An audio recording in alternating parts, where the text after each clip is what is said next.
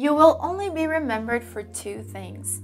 Você só será lembrado por duas coisas: for the problems you solve, pelos problemas que você resolve, or for the ones you create, ou por aqueles que você cria. Sabia que eu já pensei que o inglês fosse um problema na minha vida? Verdade! Pelo fato de eu ter aprendido inglês com apenas dois anos de idade, eu desenvolvi uma certa dificuldade com o português. E por isso eu comecei a pensar que o inglês era um problema, porque eu não conseguia me expressar da forma que eu gostaria no português. Isso só mudou quando eu mudei a minha forma de pensar com relação a isso.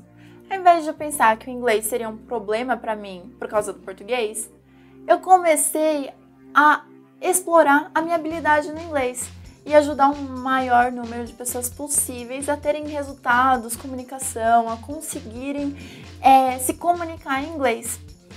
Isso tudo porque eu mudei a forma de pensar. O que me faz lembrar o seguinte: the problems you solve, os problemas que você resolve, determine the rewards you receive, determinam as recompensas que você recebe. Isso me faz lembrar de um aluno que eu tive que me marcou muito, que achava que o inglês também era o problema na vida dele. Por quê? Porque ele não conseguia de jeito nenhum aprender o inglês. E aí ele tentava evitar o aprendizado no inglês o máximo possível. Só que ele só conseguiria crescer na vida se ele tivesse inglês. Então, enquanto ele evitava o inglês, você acha que ele conseguiu aprender alguma coisa? Não. Mas a partir do momento que ele começou a pensar nisso, que os problemas que eu resolvo vão determinar as recompensas que eu recebo, aí sim ele começou a ter uma abordagem diferente com relação ao inglês. Esse aluno é o meu pai.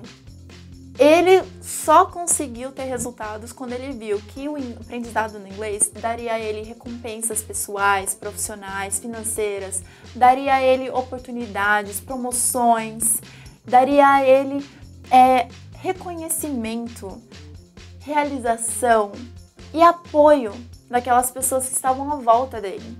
E eu quero te encorajar nesse momento a não desistir.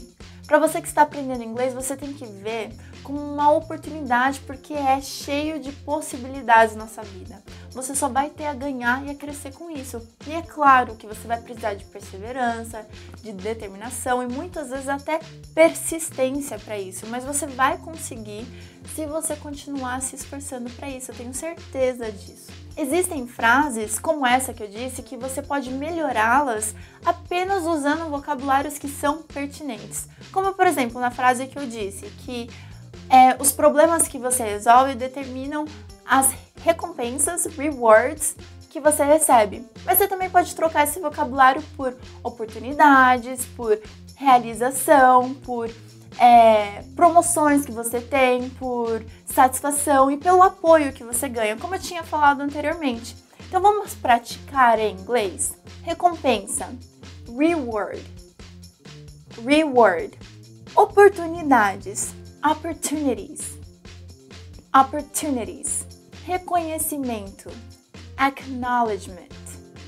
Mais uma vez, acknowledgement, realização. Fulfillment, fulfillment, satisfação, satisfaction, satisfaction.